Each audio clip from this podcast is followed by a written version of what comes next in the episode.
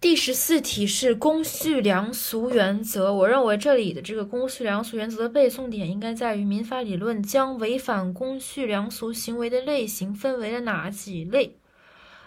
首先看法条，民法典第八条规定，民事主体从事民事活动不得违反法律，不得违背公序良俗。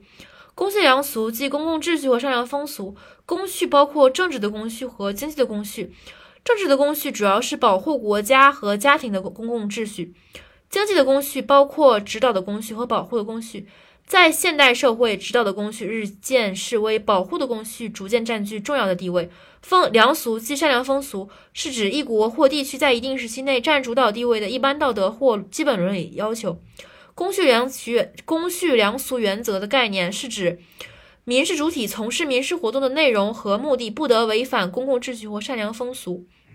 那么，违反公共秩序和善良风俗的行为类型有哪些呢？在这个分析当中做了一二三四五六七八九十十类的划分。第一点是危害国家公序的行为类型；第二点，危害家庭关系的行为类型，这相当于政治的公序啊。然后第二、第三点，违反两性道德准则的行为类型；第四点。涉性行为类型，第五点，违反人权和人格尊严的行为类型；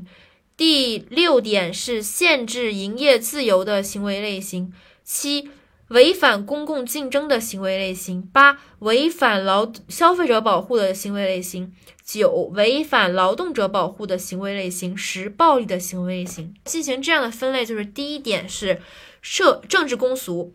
危害国国国家公序的行为类型，二危害家庭关系的行为类型，两点政治公俗，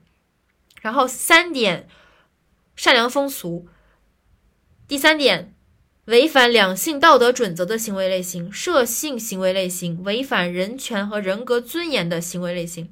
然后后面的五点是政呃经济公俗，经济公俗一般就是。一般就是保护的公俗吧，就是第六个和第七个，限制营业自由和违反公共竞争是保护的公俗，呃，是是指导的公俗，呃，是保护的公俗。消费者保护、劳动者保护自然也是保护的公俗，暴力行为类型也是保护公俗。所以就是两个政治公俗，然后三个呃善良风俗，五个经济公俗。背一下就是国家、家庭、两性、社性、人。营业自由、公共竞争、消费者保护、劳动者保护和暴力，就很好背了，很好背。我们背一遍，就是第一，危害国家公序的行为类型；二，危害家庭关系的行为类型；三，